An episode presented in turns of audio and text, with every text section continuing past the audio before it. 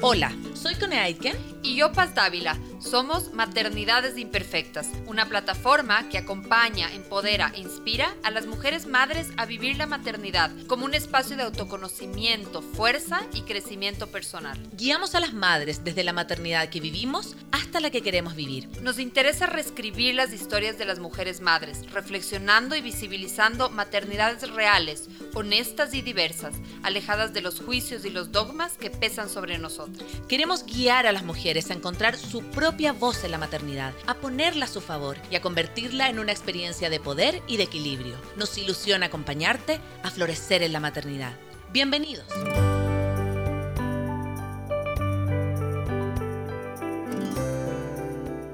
Bienvenidos todos a un nuevo capítulo de Maternidades Imperfectas. Mi nombre es Connie Aitken y el día de hoy tenemos una tremenda, tremenda invitada que le vamos a pedir a ella misma que se presente.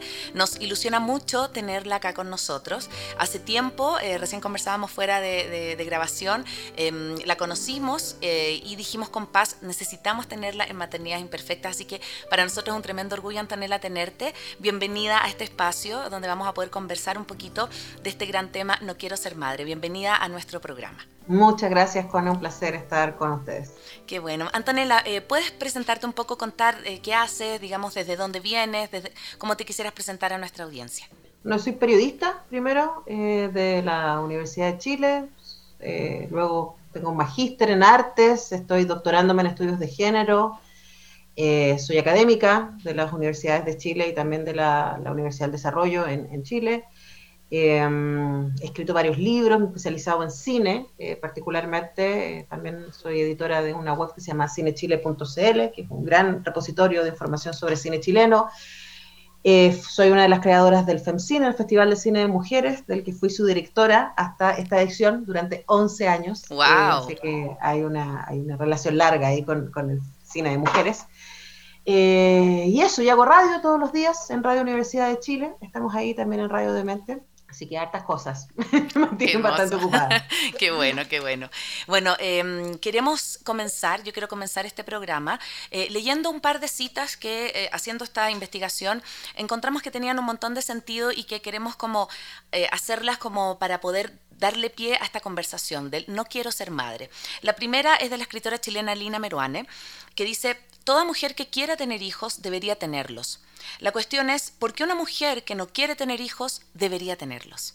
Y la siguiente es tuya, de un reportaje que salió en la revista Paula y que me parece que resume un montón el, foco y la orientación que queremos darle hoy día a la conversación. Dice, en la lógica patriarcal, una mujer que escoge no ser madre no solamente está desafiando su entorno, sino que está enfrentando al patriarcado mismo por negarse a cumplir el rol instaurado. Entonces, quienes hemos tomado una decisión informada hemos hecho un acto de valentía. Cuando lo escoges a conciencia, con todas las razones sobre la mesa y has conversado con tu pareja, si es que hay una, me parece que no habría razón para sentir culpa, porque es una opción de vida tan valiosa como lo es la maternidad. Con eso queremos que, quiero que empecemos, Antonella, como con tu experiencia, con tu eh, decisión de no ser madre. ¿Cómo la tomaste? ¿Qué pasó? ¿Cómo lo comunicaste a tu entorno? ¿Qué, qué pasó en esto que conversábamos recién de los juicios, de, de cómo lo tomaron y qué significó para ti tomar esa decisión que tú misma dices que es una decisión de valentía? Bueno, yo creo que en mi caso bastante personal es una decisión que va acompañada con los ciclos de la vida, ¿no? Yo estuve casada durante 10 años y durante esos 10 años pues era súper evidente que íbamos a ser padres. Mm. era, como, era como parte del, del plan, ¿no? Y, yo creo que ahí hay una cosa que es súper eh, relevante para la manera en cómo organizamos nuestras vidas y es ir según el plan. O sea, se espera que eh, tú te cases a cierta edad, se espera que tú tengas hijos a cierta edad, se espera que eh, y de hecho, una de las razones por las que nosotros nos separamos fue porque la, pregunta por los hijos nos empezó a hacer crisis, a los dos, no solamente a mí.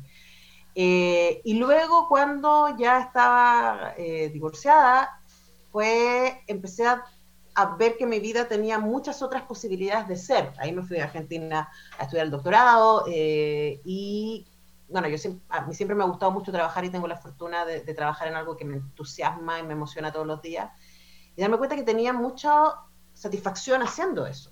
Y, también que encuentro mucha trascendencia en mi trabajo. Esa es mi, mi experiencia. Ya.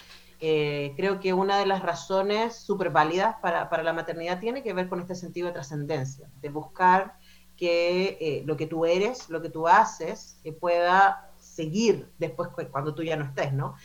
Y yo siento que, eh, guardando todas las proporciones del caso, por supuesto, em, mi trabajo como, como, como, profesora, como formadora de, profesionales mm. eh, y también en la radio como comunicadora y mediadora me permiten que todos los días yo esté aportando a la formación de otros y que, y que quien soy yo pueda seguir existiendo a través de lo que yo hago, a través de mis libros, a través de, las distintas cosas que yo hago, eh, independiente que yo no, no, no, esté en algún momento. Entonces creo que, que ir descubriendo aquello y ir descubriendo me muy cómoda en mi piel y muy cómoda en mi vida, eh, es una prueba súper, era para mí una prueba muy evidente de que no me faltaba nada, de que estaba todo bien y que no quería cambiar ese, ese lugar que había construido para mí misma. Entonces, no fue para nada una decisión dolorosa y a medida que fueron pasando los años y que me acerqué a los 40, y ahora tengo 43, ya era más evidente que era como ahora o nunca.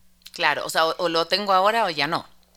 Claro, y me pasó un par de veces que tuve un par de sustos, así como... Eh, y, me sirvió harto eh, que en, en, el último par de años, ¿no? Y me sirvió un montón en esa situación enfrentada a la prueba de embarazo, sentir profundamente en mi, en mi, en mi guata, en mi ser, entonces como no quiero, no quiero, no quiero, por favor, no porque no quiero. Claro. Y fue, fue súper bueno pasar por ese, ese lugar y decir que, que bueno saber que ni una parte de mí fue como, ay, bueno, en una de esas, quizás tal vez, sí, sería lindo. No, fue todo, fue todo, no, no, no, no, no, no. Por aquí no va, mi, por aquí no va mi, mi ruta, digamos. Claro, y además porque yo le tengo un respeto profundísimo a la maternidad. O sea, no, yo sigo pensando que me estoy perdiendo de la experiencia más trascendente de lo humano, no tengo ni una duda de que la maternidad es una experiencia trascendente, transformadora, reveladora, desafiante, etcétera. O sea, no, no, no, no es menosprecio la maternidad, es exactamente mm. lo contrario. Claro. Encuentro que es tanto y es es tan exigente, es tan desafiante, es tan maravillosa, que, creo que también requiere una contención, un plan en pareja, ¿cierto? Un plan eh, de, contexto, ¿cierto? Que, facilite una situación que, que, puede ser realmente muy, muy difícil y que yo creo que para la mayoría de las mujeres en Chile, por lo menos, y en Latinoamérica sospecharía, es tremendamente difícil. Sí, sí, con eso yo te quería comentar porque, a ver, a mí me pasó que yo siendo mamá, yo soy mamá de dos, entiendo también la opción de no ser mamá. Yo le contaba eso a mi mamá el otro día. Le dije, mamá, tú sabes que desde que yo tuve a la Rafa y a la Lisa, te juro que entiendo mucho más a las mujeres que deciden no serlo. Porque lo que tú dices, sí, es una experiencia trascendente, pero también es súper difícil, es súper compleja, ¿no? La maternidad está súper idealizada. Y por eso también nació este espacio. Por eso con La Paz creamos maternidades imperfectas, porque la verdad es que la maternidad Pinterest a todo el mundo le hace súper daño, digamos, como, como una maternidad súper rosada en términos como del juicio. Y a la vez pienso, en, el grupo de mujeres que deciden no ser madre. También hay una serie de juicios que son egoístas, antinatura, que te vas a quedar sola. Se han escuchado un montón de cosas como, como claro, como si los hijos te vinieran justamente a cuidar, después a completar. ¿Cómo lo has visto tú en esta realidad, siendo chilena, siendo una mujer trabajadora, empoderada, que está estudiando y todo? Estos juicios en torno a tu decisión ya informada, decir, mira, ya no voy a ser mamá, que puede caer no solo de tu entorno cercano, sino que de la sociedad. Bueno, yo creo que el entorno cercano es el más hostil, siempre. Eh, porque además es el que más te afecta, ¿no? Yo tengo la fortuna de tener un entorno cercano que, ha, ido, eh, de alguna manera, cada uno de mi gente cercana, mi hermano, mi mamá, son gente que también ellos han vivido sus propios procesos. Entonces, me acuerdo de la primera conversación que con mi mamá que tuve al respecto, eh, cuando yo le dije, ¿sabes qué? Yo estoy pensando que me voy a quedar así, está todo bien así. Y ella como que, lo sintió mucho desde él, pero ¿quién te va a cuidar cuando seas vieja, no? Claro. Y, y yo, pero madre, es como, no, no, los hijos no son un seguro de vida, ¿no? Eh, y gracioso porque eso lo dije en el reportaje que salió en Megavisión y mi mamá lo vio y me dijo, al tiempo, pues esa conversación fue hace muchos años, me dijo, ¿en serio te dije eso?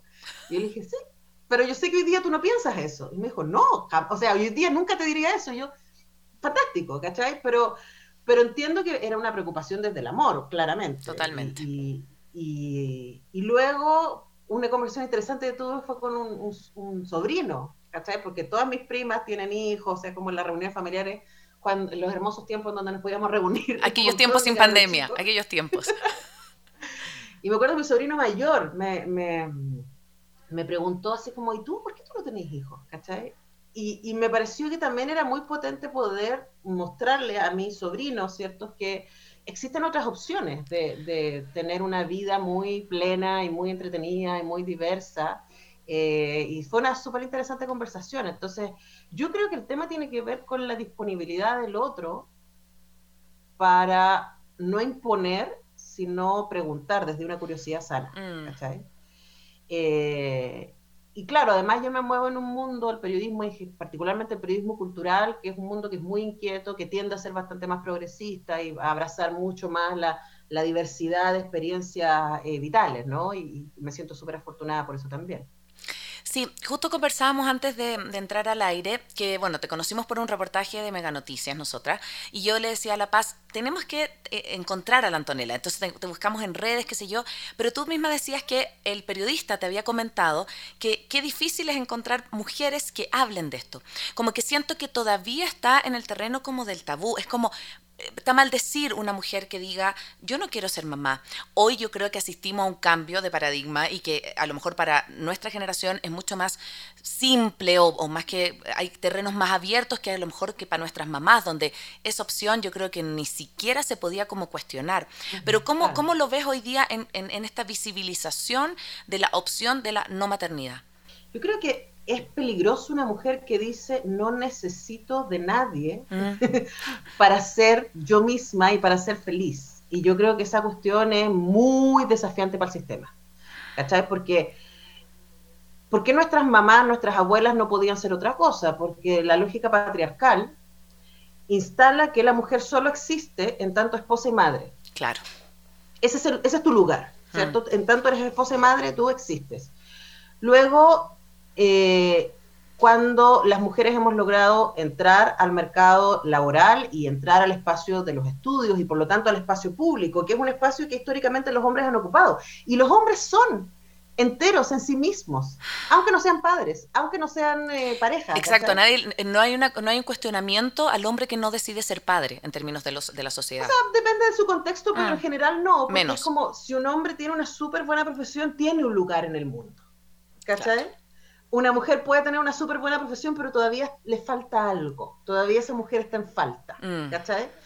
Entonces, cuando una mujer dice, sabes que yo no necesito de un otro, no necesito pareja, no necesito eh, hijos, para sentirme llena, para sentirme a mí misma. Luego, podemos, obviamente queremos vínculos, obviamente a mí me encantan los vínculos y son importantísimos para mi existencia, pero no los necesito en términos de que completan mi identidad. No sé si entiendes la diferencia. Sí, totalmente. Entonces a las mujeres se nos ha dicho que solo estamos completas cuando somos esposas y madres. Y por lo tanto, si no, estamos en falta. Pero finalmente eso que se nos dice como falta, básicamente es una rebeldía, es un peligro. Claro.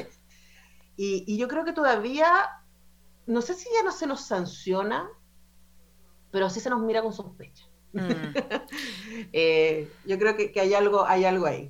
Sí, sí, eh, justamente con eso yo creo que hay un tema, yo siento en la maternidad a veces, muchas veces de no cuestionarse, porque es como el camino, te casas, tienes hijos, la casa, el perro, eh, el auto, la guagua, tiene que venir la guagua. ¿Y, por qué no viene la guagua? Y yo siento que hay una, em, una intromisión, que eh, lo que tú diferenciabas al inicio de tu sobrino, ¿no? Como una eh, curiosidad que es totalmente natural, a una intromisión, como de preguntar. Estás preguntando algo súper íntimo. Ya. Eso además porque yo tuve 10 años casada, entonces en el, en el año 8... Ya, ¿cuándo, cuándo? Baby, baby boom en, en la familia de mi ex entonces nos tocaron muchos baby showers. Y cada vez que me veían a mí, porque a mí los niños me caen súper bien, la guagua me resulta un poco más misteriosa, pero es como, no es que, o sea, no les tengo rechazo, me parecen maravillosos los seres humanos, digamos, ¿no? Entonces cada vez que me veían acercarme un bebé, inmediatamente, ya, pues, ¿y ustedes cuándo? ¿Y cuándo? y era como, lo que sé, y es como la gana, en ese momento que era yo más joven y bastante más impetuosa, nunca lo dije, pero mis ganas eran decirle, ya, ¿y lo voy a alimentar tú? ¿Y tú te vas a tomar los meses que son necesarios para el cuidado?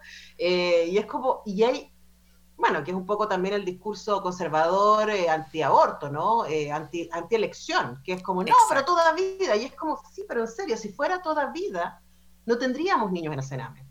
Mm. Si fuera todavía, no tendríamos tantos niños en todo el mundo en una situación de pobreza extrema. Entonces no tiene que ver con proteger la vida, tiene que ver con controlar el destino y el cuerpo de las mujeres. Sí, tiene que ver con una postura eh, desde, desde las religiones, desde, desde las posturas ideológicas, eh, efectivamente más que una decisión de la mujer.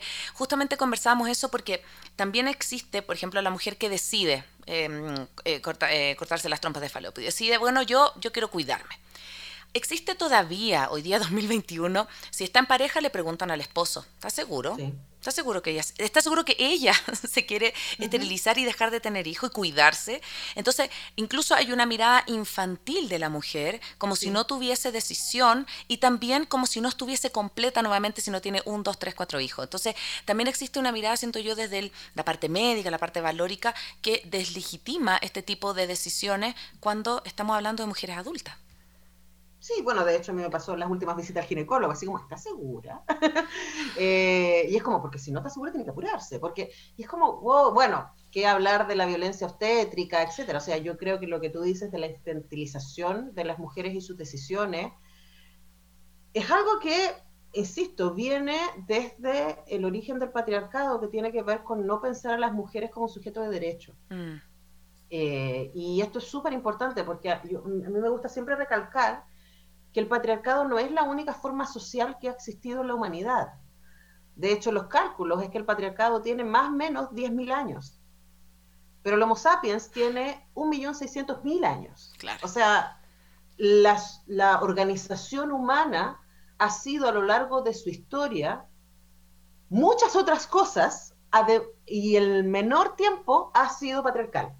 O sea, lo que sabemos, y esto no solamente lo dicen eh, las, y los investigadores feministas, lo dicen también Hariri y Engels, ¿cachai? O sea, estamos hablando de gente que viene de otros palos para decir la organización social prehistórica, digamos, pre-revolución em, agrícola, tenía otras maneras de organizarse. Y de hecho, yo tuve una profe en, el doctorado, eh, Almudena Hernando, una antropóloga española brillante, que se dedicaba a ir por el mundo buscando organizaciones sociales no patriarcales, que normalmente estaban en la profundidad de la selva, en la profundidad del desierto, que tenían organizaciones sociales mucho más comunitarias, mucho más equitativas, y en donde además los hijos no eran responsabilidad únicamente de su madre, sino de la comunidad. Y eso fue lo humano hasta más o menos 10.000 años atrás. Entonces, también los seres humanos hemos tenido otras maneras de organizarnos. ¿Qué pasó? Dicen, este es uno de los relatos del origen del patriarcado, pasó que hubo propiedad, que en algún momento el, ser humano nómade decía sentarse. Y cuando hay territorio, hay propiedad. Y la mujer entonces ya no es un igual, sino que pasa a ser parte de esa propiedad. Y viene del patriarcado, el patrimonio, el matrimonio. Entonces, antes podía haber organizaciones sociales donde existiera el poliamor, en donde las mujeres y los hombres tenían muchas parejas sexuales. Mm.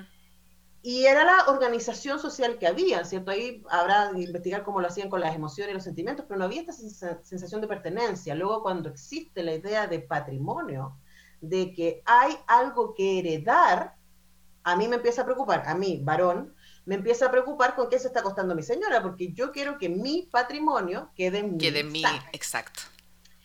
Y entonces ahí empieza la construcción del relato, del relato patriarcal, que empieza a decir entonces que la mujer es una menor de edad. Entonces cuando hablamos del patriarcado, estamos hablando de, una construcción androcéntrica que, en la que no entran tampoco todos los hombres.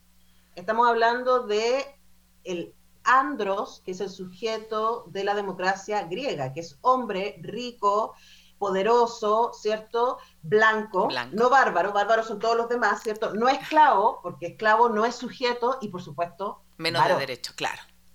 ¿Cachai? Entonces, esta idea de la mujer como no un sujeto de derecho es algo que sigue existiendo hasta hoy. Una de las luchas del feminismo es reconozcanos como sujetos de derecho, de todos los mm. derechos y de todas las obligaciones también. ¿Cachai? O sea, la historia es muy larga, pero no es tan larga. Sí. Sí, lo que pasa es que hoy estamos viviendo en un espacio en donde siento que empiezan a aparecer estas luces y estas voces que antes no estaban. Entonces, por ejemplo, no solamente en el, en el discurso político y en el plano como social, sino que, por ejemplo, en el arte. Eh, yo siento que hoy, por ejemplo, estábamos, cuando hacíamos la investigación para este programa, me encontré con la Laura García, que yo no la conocía, que hizo este documental de Motherhood. Y ella, claro, lo vi ayer y y me rayó la cabeza el documental, porque encontré que dije, o sea, imagínate el, el mundo que nos estamos perdiendo también, porque no es visibilizado, como justamente acá en, en, Facebook, te lo quiero leer, nos escribe Judith, dice, soy fotógrafa mexicana, trabajé este tema desde la imagen y los testimonios dice entrevistando a 19 mujeres que decidieron no tener hijos. El proyecto inició en el 2014 y me ha enseñado a mirar otras realidades, lo que ha ampliado mi visión al conocer sus luchas cotidianas. Eh, ¿Qué papel crees tú, también porque tú estás en el medio, en, la comunicación, desde el periodismo, qué sientes tú que puede aportar también el arte en visibilizar este tipo de, em, de luchas, de situaciones? A ver, lo que decía yo del relato patriarcal es un relato que se ha construido en el imaginario. Y, y, hay un historiador francés que a mí me encanta, eh, que, dice eh, que los imaginarios son una historia, porque básicamente construye eh, la manera en que nosotros habitamos el mundo. Eh, y no sé si me estás escuchando. Sí, sí, te estoy escuchando, te estoy escuchando. Pegada. No, te escucho, te escucho. ¿Estás ahí? Estoy acá. Estoy aquí, estoy aquí. Es que esta conexión de repente dice que es, que es inestable, es inestable. Estamos con problemas de, conexión de, Ecuador-Santiago. Estamos con Ecuador-Santiago medio, medio, medio conflictivo, pero ya vamos. Entonces me contabas, en el medio de tu relato, dale. Pero ahí vamos, ya. Lo de los imaginarios, ¿no? Eh, y de Max Ferro. Creo que, creo que el rol que tiene el relato cultural es fundamental, porque es lo que normaliza. Entonces, por ejemplo, porque a mí, a mí me interesa el cine, porque me dedico a analizar cine desde con perspectiva de género. Porque ¿de dónde viene nuestro imaginario de la familia feliz? ¿De dónde viene nuestro imaginario del romance? ¿De dónde viene nuestro imaginario de lo erótico? ¿De dónde viene nuestro imaginario respecto al cuerpo? Mm. ¿De dónde salieron eso? ¿Cachai? Eh, ayer entrevistaba a la Antonia Larraín sobre su último libro y, y hablamos de que nadie nace odiándose eh, es algo que nosotros aprendemos a hacer, ¿cierto? Y tampoco nadie nace con la idea de que una familia feliz es padre, madre, dos hijos, ¿cachai? Exacto. Esa es una cuestión que está puesta culturalmente y además que impone, ¿cachai? Impone un nivel de infelicidad tremendo, porque en Chile, por lo menos, más de un tercio de las familias monoparentales están guiadas por mujeres. Entonces, ¿estás diciéndome que todas esas familias son infelices porque no calzan con el estándar? Y te dice, no sé, que un cuerpo femenino tiene que ser talla 38-40 para ser apropiado y feliz, y para ser deseable, y para cumplir con el estándar. Entonces me está diciendo que todo el resto de los cuerpos, todo el resto de los cuerpos está en falta. ¿Y de dónde viene eso? Que lamentablemente sí se instala en nosotros, ¿cierto? Y sí Porque es parte del imaginario con el que crecimos también. Exacto, pero eso lo vimos en las películas, lo leímos en los libros, la idea de romance que tenemos. Y esa cuestión no es inocua. Hmm y está en proceso de cambio. Yo creo que ahora estamos viviendo un proceso de cambio interesante, eh, pero está tensionado. Digo, los, los, cuentos Disney con los que tú y yo crecimos, ¿cierto? Que instalaban, ¿cierto? Esta idea de una mujer en espera, o sea, una princesa que cuyo destino solo era encontrarse con un varón que la rescatara y final feliz. Luego no sabemos qué pasaba con ellos, ¿eh? no tenemos idea Exacto. qué sucedía luego, ¿no? Eh, hoy día está siendo reemplazado, claro, y, a mí me encanta Frozen, ¿cierto? Y me gusta Valiente, y Aya, la última película, eh, Raya, la última película de Disney que salió, que, que o sea, Moana, son otro tipo de eh, imaginarios femeninos en donde no necesariamente hay un romance vinculado, en donde los personajes tienen un destino propio, en donde mm. ellas son heroínas activas, que van por, que se mueven, que pelean, ¿cierto? Eh, que, a mí me parece súper inspirado porque está creando otro imaginario respecto a las niñas y los niños de lo que puede ser su propio destino. Nosotros somos la generación que está ahí en tensión, ¿cierto? Y que venimos de, de esos cuentos que, ojo, no son tan antiguos, pues si yo tengo un, paper sobre las 50 sombras de Grey y Crepúsculo, que son películas de los 2000, y en donde si tú las analizas, que fue lo que yo hice, llegué a la conclusión de que también son cenicientas en espera de un varón que les dé sentido. Exacto. Entonces, podéis vestirte de gótico vampiro, podéis vestirte de bondage, pero me estáis contando la misma historia. Entonces, creo que es súper importante y por eso es importante que haya más mujeres, pero también más personas de la comunidad LGTBIQ, también eh, más personas de los pueblos indígenas, contando relatos que pongan en cuestión el relato hegemónico y al mismo tiempo que visibilicen otras experiencias del mundo. Son, es súper, súper, súper importante. Sí, yo antes de continuar quiero agradecerle a toda la comunidad de Maternidades Imperfectas que nos está siguiendo a través de nuestras plataformas digitales y a través eh, de Radio Sucesos y de Facebook Live. Me gusta mucho esto que dices tú ahora, eh, Antonella, con los imaginarios. Yo, justamente, mi hija eh, tiene cuatro y ama Frozen. Y yo, te juro que, claro, la tuve que ver porque decía, ¿de dónde amo tanto Frozen? Porque se la mostraron en el jardín. Y me pasa eso como de sentir justamente que ella se siente dueña de sí misma, o sea, tiene una personalidad única que dije, ese ojalá yo lo hubiera tenido a los cuatro años.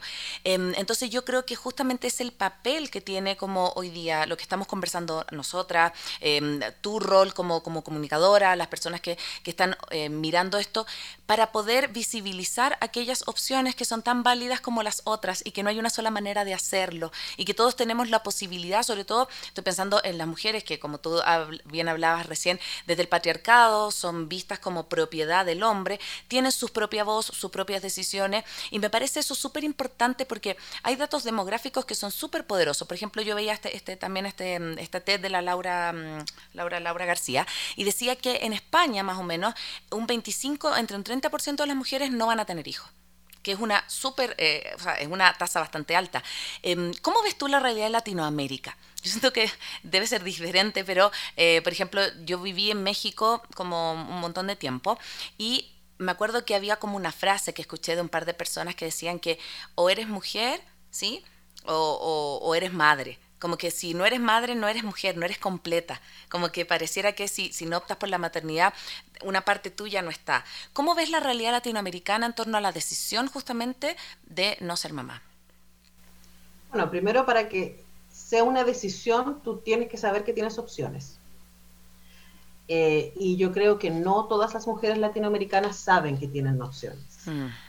Está ultra comprobado por diversos estudios que mientras más educación sexual tienen las mujeres, más se retrasan el inicio de su actividad sexual, cosa que es súper importante y ojalá los grupos conservadores lo supieran. O sea, es exactamente lo contrario a lo que ellos creen que pasa, ¿no? O sea, mientras más información tienes, tú puedes decidir mejor. Luego también sucede que las mujeres que tenemos, hemos tenido el privilegio, tristemente todavía es un privilegio en nuestros países, eh, de tener educación superior y de poder continuar con nuestros estudios y poder armarnos una vida profesional, claro, tenemos un destino, otro destino posible, no solamente la maternidad. Yo tengo tanto respeto y admiración por las mujeres que son madres y además hacen películas y además hacen radio, además, porque de verdad es como, de ver, lo sé, sé que la maternidad es un trabajo full time y creo que son súper heroínas todas las mujeres que, además de ser madres full time, están eh, dando la pelea por tener un, espacio, un, lugar en el espacio público. Entonces, en Europa y en Latinoamérica, ¿quiénes son las mujeres que están teniendo más hijos? Lamentablemente son las mujeres más pobres. Eh, lamentablemente son las mujeres que tienen menos opciones de otro tipo de destino. Mm. Lamentablemente son las mujeres que se embarazan más tempranamente son mujeres que eso es lo que han visto en sus entornos, que no saben que podrían ser otra cosa y que no tienen los medios para generarse otra cosa, sino replicar el mismo modelo que han visto de sus madres, de sus abuelas, etcétera. Entonces, yo creo como que, no hubiera otro destino, como que ese, era tu, ese es tu camino y por ahí tienes que ir y, cumplirlo, digamos. Sí, pues. yo me acuerdo de adolescentes, trabajaba en, una iglesia evangélica en, en, El Monte, que es una comunidad, eh, una de las comunas más pobres de la región metropolitana de Santiago, una comunidad semirural, y yo veía eso, y veía también a las niñas con las que yo trabajaba, yo trabajaba con niños y adolescentes, que, eh, cuidando a sus hermanos chicos, o sea, niñas de 10 mm. años cuidando a sus hermanos de 4 o de 5, y luego embarazadas a los 14, 15, para que ellas fueran ahora las dueñas de casa.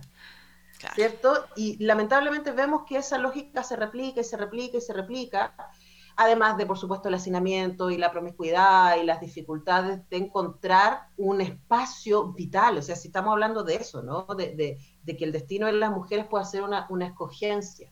Entonces las mujeres que han podido desarrollar estudios y una vida profesional y luego deciden, además de todo esto, quiero también es otro, es fantástico. Pero lamentablemente la mayoría de las mujeres que están siendo madres y que están teniendo más hijos en nuestros países son mujeres que están en un, lugar de poca decisión, mm. eh, diríamos, ¿no? Y creo que, creo que eso es muy brutal. Creo que eso, eso es de verdad, de verdad muy difícil. Sí, porque se cruza con los privilegios, se cruza con, con, otras condiciones que no necesariamente implicarían que tú a lo mejor a una chica em, de una comunidad rural, que es lo que tú hablas recién, eh, pueda decidir y decir, sabes que me encantaría estudiar porque no existe para ella otra realidad que ser madre. Y ahí está su realización cruzada por factores socioeconómicos, por factores culturales. Em, y yo creo que sí, concuerdo contigo que eso pasa también en, en América Latina, en donde siento yo que la maternidad también se cruza mucho con la monoparentalidad, digamos, hay muchas, en Chile, en Chile sobre todo, existe una alta tasa de, em, familias lideradas por, por mamás y no se da paso, siento yo también, desde esta, desde esta mirada y de este espacio, como que existe una sola, una sola vía, a que exista la diversidad familiar, me explico como, porque una familia puede no tener hijos? O por ejemplo, pienso yo en la elección de no ser madre. En tu caso fue una decisión por tu carrera, por tu, por tu, por tu estilo de vida. Pero ¿qué pasa a una mujer, por ejemplo, que lleva pongo muchos tratamientos eh, de fertilización y hasta hoy día ya no quiere más, que, que, dice no quiero gastar en esto, o no quiero adoptar, o, sabes que no quiero, em, quiero dedicarme a viajar, cuando existen también otras, otras razones por las cuales no ser madre. ¿Cómo ves tú que podríamos como sociedad ir avanzando hacia una cultura más empática, entendiendo que cada opción es igualmente válida que la otra? Yo creo que tiene que ver con eso, con abrazar la idea de la diversidad y salirse del estándar, ¿no? Entonces, mm. ¿qué es lo que tenemos hoy día? Tenemos un mandato, masculino y femenino, porque yo soy de las que eh, cree profundamente que, que el patriarcado también afecta a los varones. Ahora, el nivel de consecuencia que tiene sobre las mujeres es infinitamente más brutal que los hombres porque nosotros vivimos la violencia en nuestros cuerpos, ¿no? Eh, pero existe este mandato de que, o sea, el, mandato parte en el momento en que a la mamá le preguntan, ¿y qué va a hacer? ¿Cachai? En ese momento partió el mandato. Claro. ¡Pum! Te lanzaste por un carril, ¿cierto? claro. Y ahí entonces, ¿por qué? Porque si es niñita te va a comprar todo rosado, si es varón te va a comprar todo un celeste, este es el tipo de regalo que le puedo regalar, este es el otro. Y ahí fumen, nos lanzamos por un carril que te dice esto solamente son las posibilidades que tienes de existencia. Yo creo que en la medida en que seamos como sociedad más flexibles, eh, para entender que hay muchas opciones y hay muchas maneras de, vivir la, la, vida, va a ser más interesante, pero y esto es importante en términos de políticas públicas, ¿no? O sea, hace algunos años atrás, en el, en el gobierno, en el primer gobierno de Piñera, me acuerdo que salió con bombos y platillos anunciando el postnatal de seis meses y diciendo, bueno, esto es en beneficio de todas las mujeres chilenas. Y era como, yo miraba de vuelta y decía, no, no. porque ni siquiera, claro. no solamente las mujeres que escogimos no ser madres, entonces yo no estoy en ese grupo, sino además, no todas las mujeres que se embarazan, porque ahí, por ejemplo, esa política pública requería que esa mujer estuviera contratada, por ejemplo. Exacto. ¿Qué pasa con las, mujeres que son, por ejemplo, em, a contrata o que son, son eh, que, boletean, digamos? Claro. Cierto. Entonces, eso, a eso me refiero. Cuando tú crees, que es un poco lo que hemos visto con la pandemia en Chile de manera muy radical, ¿no? Eh, cuando tu política pública está armada del estándar y tú dices, bueno, la gente vive así, la gente vive así. Cuando sacamos datos a partir del promedio del Producto Interno Bruto, que en Chile sabemos que es una falsedad gigantesca porque el 19% del Producto Interno Bruto sea el 0,2% de la población. Fin. O sea, es como las personas habitan el mundo desde lugares muy diversos y de maneras muy distintas. Entonces, lo primero que necesitamos hacer es hacernos cargo de esa, de esa diversidad de realidades. Y de mm. ahí el rol de los medios de comunicación es fundamental, dar cuenta de esa diversidad de... Eh, de realidades y por lo tanto desnormalizar un estándar. Decimos, esto es lo normal. Normal es que la gente se case a cierta edad, se case además heteronormativamente. Exacto, exacto. Se case a cierta edad, tenga hijos a cierta edad, se jubile a cierta edad, tenga nietos a cierta edad, y es como, y si no hace eso está en falta. Y es como, pucha, pero realmente la gente que hace todo eso es la menos. Entonces eso no es lo normal. Es como, yo siempre doy este ejemplo, es como dicen, eh, no sé, que, la celulitis, la piel de naranja sea anormal. Cuando el 95% de las mujeres tenemos Exacto. y piel de naranja. Entonces, ¿por qué es anormal algo que le suceda al 95% de las mujeres? Exacto. ¿Cachai? Y tenéis que ir a atacar eso que el 95% de las mujeres tenemos como si fuera una anormalidad. ¿Te cachai? Entonces yo creo que ese es el tipo de constructos que tenemos que empezar a desarmar y abrazar todas las maneras posibles de hacer familia, de hacer vida, de construir destino. Pero claro, de nuevo, eso tiene que ver también con, el privilegio de escoger. Mm. Y ahí volvemos al tema de la equidad social, ¿cachai? Que, es fundamental para, para poder, porque claro, yo te, aquí te hablo desde mi privilegio. Claro. Claro. Hay millones de mujeres que no pueden decidir. Sí. Sí, y, yo siento que, que eso, em, obviamente, restringe, restringe, libertades, nos deja en un espacio de no decisión y deja en un espacio donde, claro, la maternidad no es una elección. Por eso yo siento también tan poderoso como trabajar con políticas en donde las mujeres puedan decidir sobre su reproducción, puedan decidir sobre si quieren o no quieren tener ese hijo, me explico, pero, pero hay un Estado generalmente que decide eso, que decide eh, sobre nosotras, sobre nuestros cuerpos. Em, también investigando para este programa me encontré con Sarah Fisher, ya que escribió La mentira de la felicidad materna. Y me encantó un poco, no, leí completo, pero hablaba de lo idealizado eternamente que está la maternidad, ¿no? Em, yo creo que muchas mujeres también, eh, siendo madres, y no siendo madres también han anulado las posibilidades de sus realizaciones individuales por esto mismo, por no poder escoger, pero también por un ideal. O sea, yo creo que muchas mujeres también que deciden ser madres, o sea, que, son madres sin decisión, eh, salen del hospital con la guagua ¿y ahora qué hago? Porque les decían que esa guagua iba a dormir y que se iban a sentir increíble y que se iban a ver regia y que iban a recuperar el peso en una semana. Entonces también hay una maternidad súper idealizada que no es, la, no es la verdad, digamos. Y que, y que genera mucha frustración y mucha infelicidad. Como yo mm. soy la amiga sin hijos, tengo muchas amigas mamás que a mí me cuentan las cosas que no pueden decir en el grupo de mamás del curso, ¿cachai? Claro pero lo gracioso es que a todas les pasa lo mismo. Entonces creo, por eso creo que es tan importante espacios como el que ustedes han construido, porque es muy, solo me puedo imaginar lo difícil que es y lo mm. frustrante que es. Pero el tema es que como está pintada de rosado y glitter, ¿cachai? Tú sientes que si tú eh, estás frustrada, que si a ti el cabro chico no te agarra el, pezón y empieza a amamantar a la primera, tú estás en falta, tú hiciste algo mal, claro. ¿cierto? Si no pudiste tener un parto natural, además que hay tanto mandato, a mí me impacta la cuestión de que, de que, o sea, los niños tienen que, de nuevo, como, como los adultos tienen que casarse, tener un trabajo, bla, bla, bla, ciertas edades, los niños tienen que estar hablando a cierta edad, tienen que estar comiendo a cierta edad, tienen que estar amamantando hasta cierta edad, tienen que caminar, tienen que gatear, o sea, es como pero que es como cada persona es su propio tránsito, su propia mm, historia. Entonces, cuando tú pones estándares, lo que genera es frustración. Y si mm. te das cuenta, con él, lo que hemos hecho es ver, hay estándares para el concepto de familia, hay estándares para el concepto de ser mujer, hay estándares para el concepto de ser madre. Y todos esos estándares no los hicimos nosotras. Claro. todos esos estándares son funcionales a un sistema. A un sistema que es patriarcal, a un sistema que es además neoliberal, porque busca el consumo. O sea, si yo para ser atractiva tengo que verme siempre joven, tengo que usar todas las crema y ponerme botox, claro.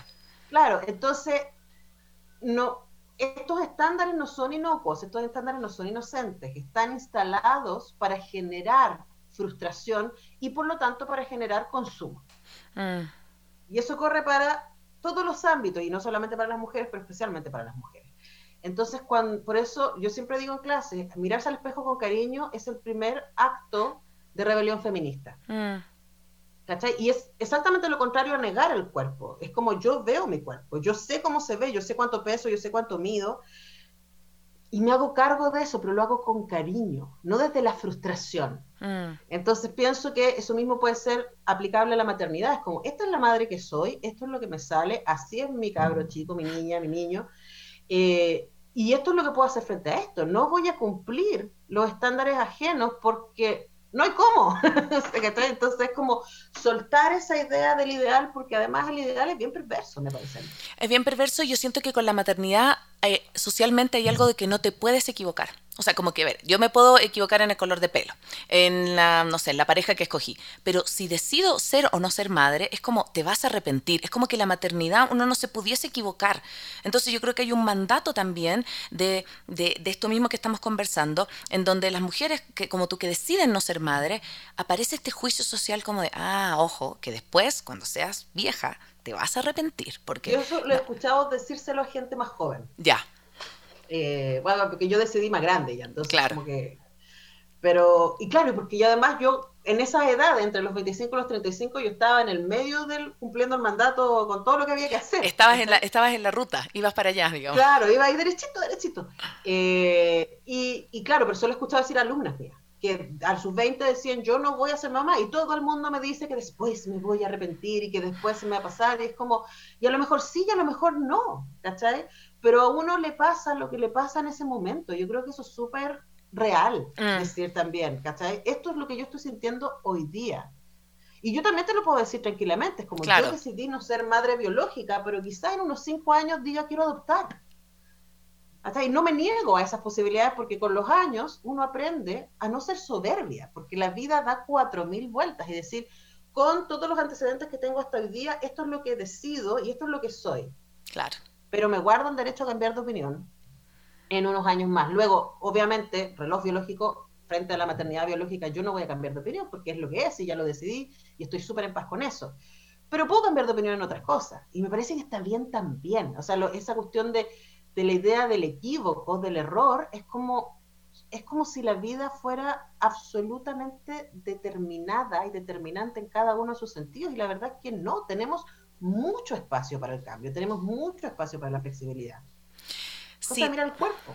Totalmente, totalmente. Y de hecho creo que volvemos a también, a por ejemplo, a lo orgánico. Siempre se ha hablado del instinto materno. ¿Ya? Y hoy día hay investigaciones que demuestran que cuando un bebé nace, por ejemplo, no solo a la mamá le aumentan los niveles de oxitocina, sino que a los cuidadores, a los abuelos, a los papás, padres adoptivos, e incluso también hay otras investigaciones, por ejemplo, de, de, mm, cómo tú puedes identificar el llanto del bebé, que no es exclusivo del cuidador principal, en este caso mamá o papá, sino que puede ser extensivo a quien está ejerciendo un rol de cuidador en ese momento. Entonces, también desde la biología se han ido rompiendo mitos en donde no naces con un instinto materno, sino que lo, lo que conversábamos durante toda esta entrevista es un constructo también social que te lleva hacia ese camino que conversábamos como que vas derechito y ni siquiera te lo estás cuestionando. Claro, yo creo que, que hay harto constructo y también hay cuestiones prácticas. O sea, yo de verdad como para mí es misterioso y hermoso, pero yo lo veo en mis amigas y tengo una amiga que una vez me decía sobre su hijo, es como, a mí me cargan las guaguas. Este hijo lo aguanto porque es mío, pero las guaguas no me gustan. Claro, este es porque, me tocó, también- porque lo tengo que aguantar, digamos, mi hijo. Sí, no, pero además también está este mandato sobre la maternidad, porque incluso las mujeres que no somos madres Mm. en- en- de, de nuestros hijos, ¿no? Se nos exige que seamos madres de nuestras parejas, seamos madres de nuestros compañeros. O sea, esta idea de, no sé, un marido diciéndole a su señora, oye, si llego con la camisa eh, arrugada, ¿qué van a decir de ti? ¿Cachai? O sea, e- es ese, ese tipo de cosas que Totalmente. siguen existiendo. O sea, Exacto. es como que la mujer es la encargada de todo el espacio privado, ¿cierto? Si la casa está sucia, es responsabilidad de la mujer, aunque vivan ahí otra, otra persona, ¿cachai? Entonces, esta idea de que la mujer es la persona que tiene que estar a cargo de todo lo relativo al cuidado y a la domesticidad, es una cuestión que nos ha hecho un montón de daño y que yo creo que también limita la experiencia masculina, no solamente la experiencia femenina. Entonces, Mm. creo ahí que, que hay, hay tareas para hacer, hay prejuicios por derribar y mm, me encantaría poder instalar esta idea. Yo siempre la digo, para mí el feminismo no solo tiene que ver con lo que peleamos en las calles, con los Mm. derechos, ¿no? Para mí el feminismo tiene que ver profundamente con el poder ser la persona compleja que soy. Hmm. Luego, a las mujeres se nos dice, por cuanto tú tienes vagina, eres maternal, eres tierna, eres sensible, eres cuidadora, y a los hombres se les dice, por cuanto tienes pene, eres activo, eres Claro. eh, resolutivo, eres agresivo, etcétera. Dejando además todos los espacios grises que hay entre medio de las corporalidades, ¿no? Y yo he aprendido en, en mi camino feminista y, y de crecimiento, es decir, a ver, espérate, pero yo soy tierna y también puedo ser tremendamente agresiva. Yo soy una persona introvertida y también soy extrovertida. Yo puedo ser activa y también puedo ser pasiva. También, o sea, está yo soy todas estas cosas y los seres humanos somos seres complejos y contradictorios. Entonces, este cercenamiento del ser humano a partir del mandato de género es algo que nos daña profundamente mm. a todos. Mm. Y yo creo que la maternidad es un lugar donde eso se expresa con, de manera súper radical. Y por eso también está en la pelea.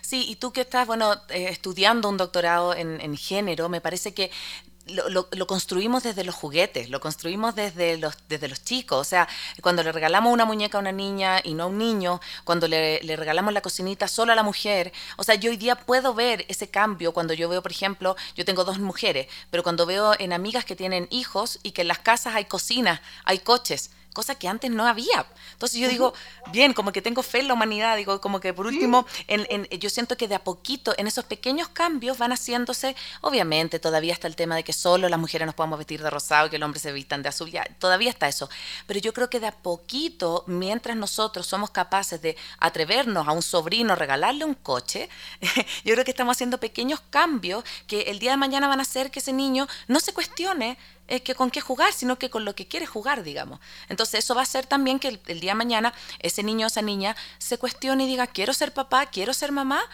como, como una opción totalmente válida. O quiero ser astronauta o futbolista, o quiero amar a la persona que se me ocurra, ¿cierto? Eh, Exacto.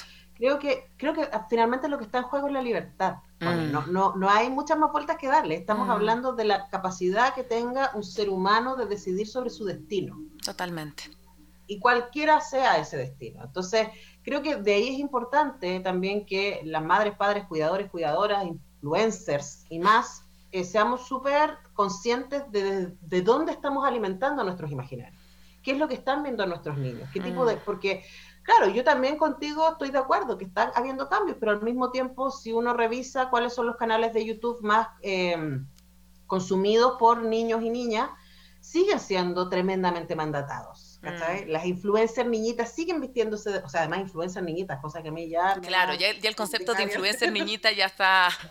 Ya está mal, ¿no? Sí. Pero es como siguen siendo niñitas que se maquillan, niñitas que mm. eh, están vistiendo la lógica de la feminidad hegemónica de manera muy, muy potente. Entonces yo creo que a mí me parece entretenido, pero yo siento que estamos ahí como en la mitad, en la mitad del partido. Sí, sí, sí, sí. Em, Antonella, ya bueno, para ir cerrando, tengo dos últimas preguntas para hacerte.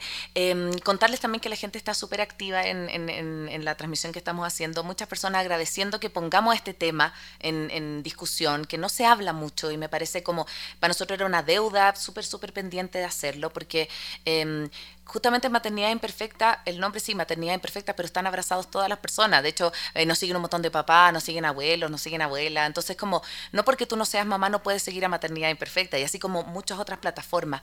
Eh, yo creo que todo en la vida, lo que tú dices, es la libertad. Escogemos lo que nos hace felices. Desde tu mirada, desde tu experiencia, ¿qué libertades o qué cosas te ha traído de buena esta decisión, como, así como otras, ¿no? Pero como cuando dijiste, no, no quiero ser mamá, ¿qué, qué, qué libertades o qué cosas has visto como eh, que te ha traído de, positivo a tu vida? Bueno, yo creo que quizás la más relevante es que mi tiempo es mío. Totalmente. mira, con eso ya te entendí, ya tu tiempo es tuyo. Listo, con eso ya, nos cerramos el capítulo. No. Totalmente, sí. Sí, pues. Y eso deriva en, todas las otras cosas de poder viajar, poder estudiar, poder eh, hacer lo que uno quiera a la hora que quiera. Creo que probablemente eso es. Tu tiempo es tuyo, totalmente. O sea, con eso me parece que sintetizaste algo que em, justamente yo recién viajé, cuatro días tuve que ir por un tema salud sola y no sabes la felicidad de volver a encontrarme conmigo. Le decía ayer a una amiga, me decía, ¿qué es lo que más te gustó del viaje?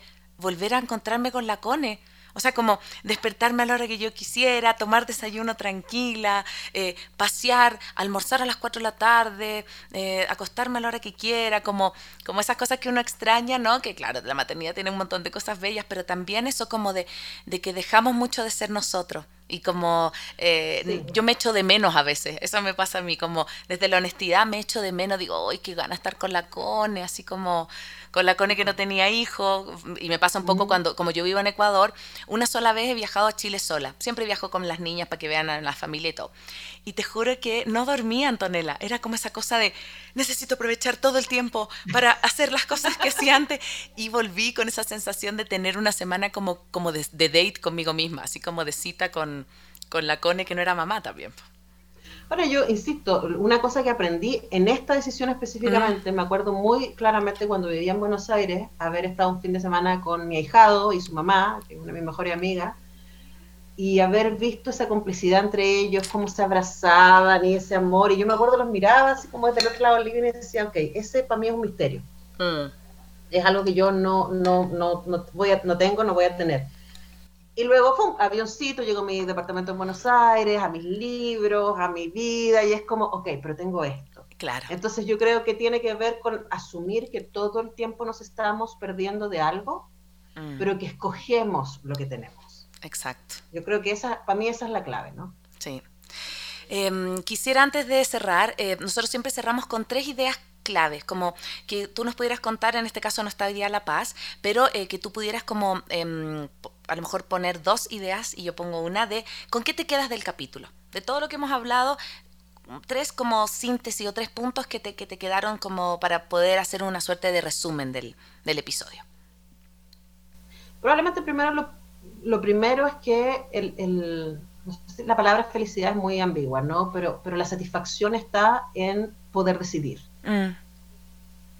Poder decidir lo que es apropiado para mí en este momento preciso de la vida y quién soy en este momento.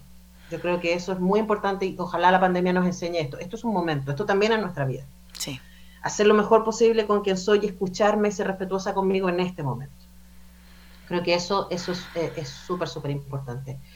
Y luego creo que otra cosa que es clave y que para mí es muy fundamental tiene que ver con entender que mucha de la frustración y la infelicidad es externa y tiene que ver con lo que otros han instalado que debería ser mi vida. Y cuando uno es capaz de resistir y dejar ir y decir, ¿sabes que Yo voy a hacer lo que yo puedo, quiero, deseo en este momento, ahí empieza la cosa buena. Mm. Sí, sí, yo me quedo con esta posibilidad de la libertad y la elección. Así como en muchas otras esferas de la vida, una de esas es decidir ser o no ser madre. Pero me quedo con esto de la capacidad que tenemos las mujeres de poder, ojalá, eh, decidir lo que queremos para nuestra vida y, no lo que se nos es impuesto. Me quedo mucho también, me fui con una cuarta idea, pero como esto de los privilegios, de que también justamente hoy en día, sobre todo en América Latina, estamos atravesados por una realidad que hace que muchas mujeres que a lo mejor quisieran no ser madres, no pueden, porque ya desde chicas son mamás de sus hermanos, mamás de sus sobrinos, de sus primos. Entonces como que me urge la necesidad de conversar y de reflexionar en torno a la necesidad de políticas que, que cuiden, ¿ya? Porque estamos, yo siento que en la maternidad y en la no maternidad también, estamos como todos súper solos. Entonces no hay políticas que nos acompañen, que nos protejan. O sea, em, por ejemplo, ahora en pandemia, un montón de gente que está eh, sin trabajo y, hay pocas políticas justamente para la cesantía, para poder llevar adelante el, día a día. Entonces, así como la maternidad, muchas otras esferas de la vida necesitan que el Estado se haga cargo y que, y que genere eh, políticas de, acompañamiento, porque siento que en eso también estamos como, como súper solos. Entonces me quedo con eso también aprender de los antiguos, ¿no? Y la mm. idea de que, de que somos comunidad y que el cuidado de las niñas es responsabilidad no solo de los padres, es responsabilidad de la comunidad. Totalmente, totalmente. Quiero agradecerte un montón. He disfrutado, pero así mucho, mucho la conversa. Em, agradecerte por visibilizar este tema. Eh, por eso que te dijo el periodista, no es fácil que, que, hablen. Yo tengo varias amigas que ya decidieron no ser madres y particularmente una que se me viene mucho a la mente que eh, lo ha dicho en sus redes y todo y, y, varias veces la atacan y todo y creo que tenemos que dejar de atacar las decisiones de los demás. Entonces, me parece que poner en, en, en, la agenda la libertad de cada uno de decidir lo que quiera, el color de pelo, la maternidad, la pareja, si quiere con un hombre, con una mujer, con lo que sea, me parece que eso es vital para poder construir una sociedad más empática. Entonces, agradecerte y invitar a la gente que te siga. ¿Cómo te pueden encontrar, Antonella, en las redes? En Instagram, Antonella Esteves, en Twitter, Anto Esteves, ahí estamos. Y todos los días en Radio Universidad de Chile me pueden acompañar si quieren, a las 10 hora Chile. Hermoso. Entonces, así que nos vemos la próxima semana. Gracias, gracias Antonella, por aceptar esta invitación y gracias a todos los que se conectaron. Chao, chao. Soy Cone Aitken. Y yo, Paz Dávila. Gracias por regalarte este tiempo de autocuidado y crecimiento. Si quieres escuchar más capítulos y contenidos sobre maternidad y crianza, no olvides de encontrar nuestro podcast en iTunes y Spotify. Y a través de Radio Sucesos todos los domingos a las 12 del mediodía. Te esperamos.